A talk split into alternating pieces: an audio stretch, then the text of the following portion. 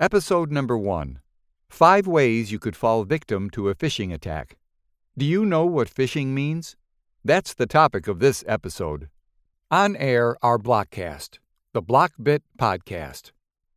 Phishing is a socially created procedure that usually uses a fake message or email to trick the user into taking action for the benefit of the cybercriminal. According to Google data, websites used for phishing attacks have grown by 211% since 2017 and have become the great alternative to theft of sensitive information, which affects many companies as it poses a risk to compliance with the laws of data protection.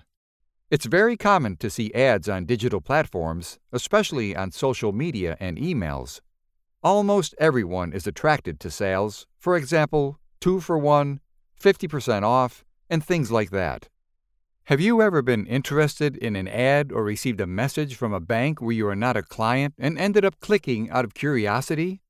Before registering and completing the purchase, you need to know how this information theft works so as not to fall for a scam.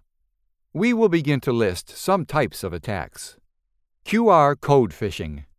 Anyone can create their own QR code in seconds, including cybercriminals. They can change an organization's code without them knowing. As the URL is compressed, there is no way to verify that the site is correct before you download it.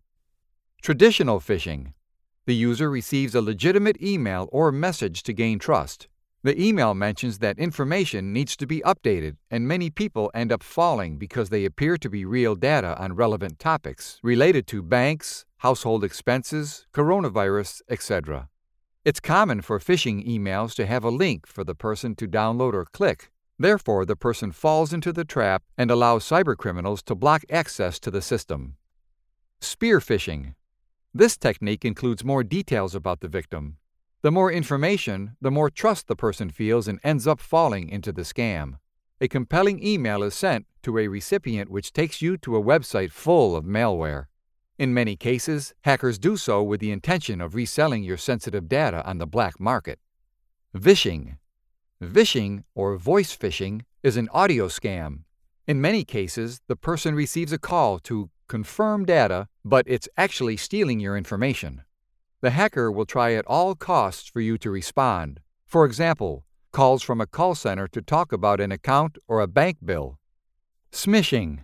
Smishing or phishing SMS is another variation, but it happens through SMS. This method is simple. You receive a message on your mobile phone with an incredible offer containing a malicious link. As soon as you enter the site, you must enter personal information, and this way the scammer will use it later to get something in return or try to connect to bank applications. Cyber attacks are constantly evolving, creating big challenges for IT teams. You can find other topics on our website, www.blockbit.com. And the best part is that they are completely free. This was Blockcast. I hope you liked it, and see you next time.